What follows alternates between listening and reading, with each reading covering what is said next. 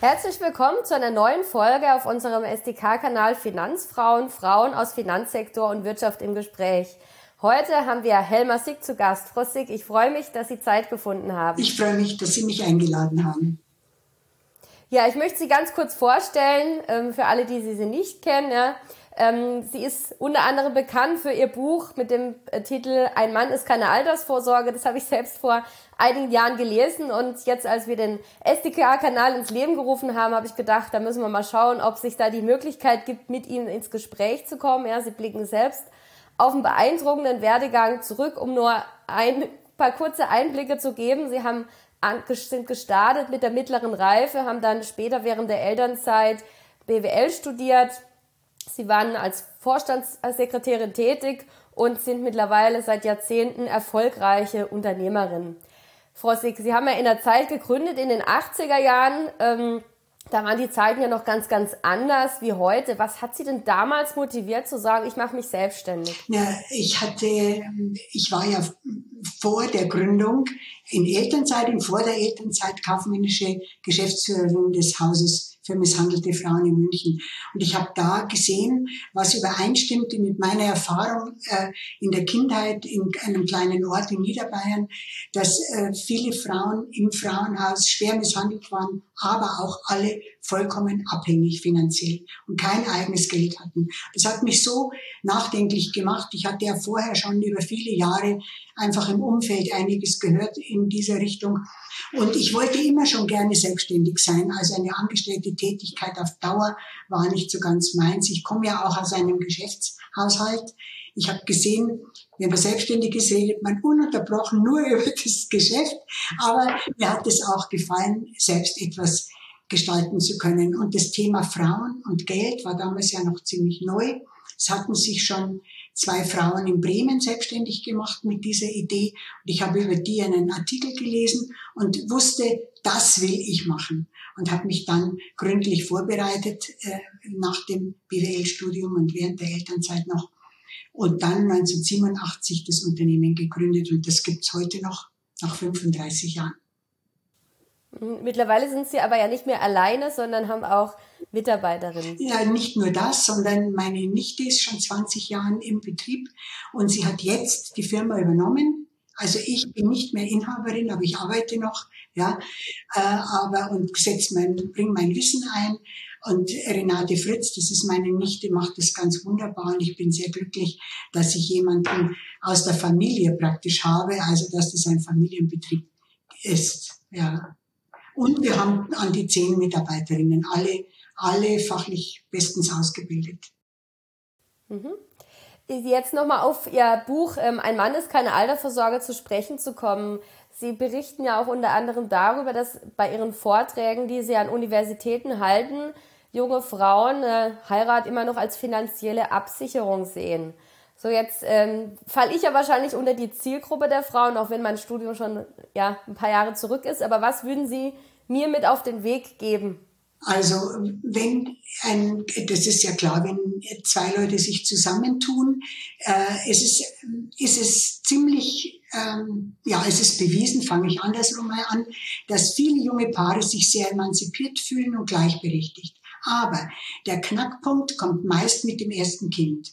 Und mir sagen fast alle Frauen, die junge Mütter sind oder schon etwas ältere Mütter, wir haben überhaupt nicht diskutiert darüber, wer zu Hause bleibt oder ob wir uns die Elternzeit teilen können.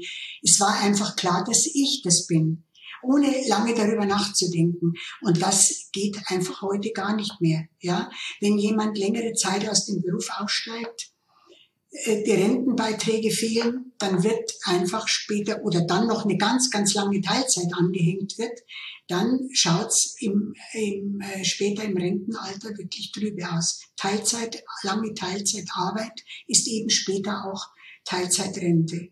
Ja, unser Rentensystem ist eben darauf ausgelegt, dass möglichst lang, möglichst viel eingezahlt wird. Und wenn das nicht gewünscht ist, dann muss man private Regelungen treffen, ja, über einen Ehevertrag, wenn man verheiratet ist, oder über einen Partnerschaftsvertrag, wenn man unverheiratet zusammenlebt. Denn da, muss ich sagen, ist es noch viel schwieriger. Ich bin jetzt nicht die große Verfechterin der Ehe, aber solange eine Ehe Vorteile bietet, ja, in puncto Absicherung, dann würde ich, ähm, finde ich es fast fahrlässig, wenn man nicht heiratet, ehrlich gesagt. Oder man muss dann über einen Partnerschaftsvertrag all diese Dinge wirklich regeln. Zum Beispiel, wie wird der Rentenausfall während meiner Tätigkeit in der Familie ausgeglichen? Ja, was ist, wenn die Beziehung scheitert? Da gibt es ja nicht wie in der Ehe Regelungen, wenn man nicht verheiratet ist, ja, oder wenn er vor ihr stirbt. Das wissen sehr viele junge Frauen nicht. Wenn zwei unverheiratet zusammenleben und er stirbt und er zum Beispiel vermögend ist, dann erbt sein Vermögen nicht sie, wenn es kein Testament gibt. Ja, sondern zum Beispiel die erste Ehefrau oder ein Kind aus erster Ehe oder sowas, wenn schon mal ein, äh, oder seine Verwandten grundsätzlich. Also ich, ich äh, engagiere mich dafür, dass Frauen nicht einfach etwas machen, nur weil es immer so war, sondern überlegen, ja, wie sieht meine Zukunft aus, wenn ich eine bestimmte Entscheidung treffe? Und wenn Frauen die Konsequenzen ihrer Entscheidungen äh, kennen würden, dann würden manche Entscheidungen anders ausfallen. Mhm. Okay, also das heißt einfach besser informieren. Ich meine, das trifft ja auch auf die Männer zu, weil es im Prinzip äh, hängt es ja auch ein bisschen davon ab, dass wenn die Frau gut abgesichert ist oder gut verdient, dann ist es ja auch für den Mann in dem Sinne vielleicht so ein bisschen besser, weil er dann nicht so viel Druck hat, die Familie ernähren ja, zu müssen. Nur oder? viele denken da gar nicht drüber nach. Aber ich weiß von jungen Männern, dass sie es sehr, sehr äh, gut fänden, wenn das Familieneinkommen von beiden getragen wird, ja, und nicht sie alleine zuständig sind. Sie wissen ja auch für Männer, ist nicht immer die steile Karriere drin und für Männer sind auch Arbeitsplätze gefährdet. Ja, also wenn zwei das Einkommen verdienen, ist es wesentlich einfacher. Aber viele denken darüber einfach gar nicht nach. Und es ist halt, ähm, also ich finde, sowohl in der Ehe als auch in der, in der äh, Partnerschaft, die beide unverheiratet eingehen, sollte jemand, der länger zu Hause bleibt, sich bei der deutschen Rentenversicherung ausrechnen lassen, was äh, kostet mich eine längere Familienarbeitszeit an Rente und das müsste aus dem Familieneinkommen ausgeglichen werden. Ja, denn ein Kind hat zwei Eltern und ich finde, dass sich beide zuständig fühlen sollten. Mein Ideal wäre, ich glaube, Sie haben das so gemacht, dass beide sich die Elternzeit teilen und dann allmählich über Teilzeit wieder in Vollzeit einsteigen. Das geht in anderen Ländern ganz wunderbar. Es geht nur in Deutschland nicht und das hat viele Gründe, die in der deutschen Vergangenheit liegen. Aber wir Frauen müssen da wirklich schauen, wo wir bleiben, was das für uns in Zukunft bedeutet, wenn wir uns ausschließlich auf die Familie einlassen. Mhm. Jetzt haben Sie ja einiges über, die, über das Rentenversicherungssystem schon gesagt ähm, und aber auch, dass man privat vorsorgen muss wenn Sie jetzt in Ihrer Beratung äh, sind mit Ihren Kunden, ist es dann so, dass das Thema so, es gibt noch äh, zum Beispiel jetzt, was wir auch mit der SDK machen, die Möglichkeit, Aktien zu kaufen oder ETFs oder was auch immer, also verschiedene ähm, Art der Geldanlagen. Ist das auch ein Thema in Ihrer Beratung? Natürlich, ja, ganz klar. Also ich selbst mache ja keine Beratungen mehr. Also das machen, macht meine Nichte, die jetzt das Unternehmen führt, mit mehreren Beraterinnen. Bei uns ist die Grundlage jeder Beratung, was will die Frau? In welcher Situation lebt sie? Es ist für mich äh, nicht akzeptabel, was heute ganz oft passiert über Bloggerinnen, Influencerinnen, einfach nur pauschale ETFs zu empfehlen. Ja, man muss doch erst mal hinschauen, wer ist diese Frau? Wie lebt sie? Was hat sie für Ziele? Was möchte sie erreichen? Mittelfristig, langfristig, ja? Ist für sie das Ziel, eine gute Rente oder in zehn Jahren eine Immobilie zu kaufen oder sich mal selbstständig zu machen oder ein Sabbatical einzuplanen?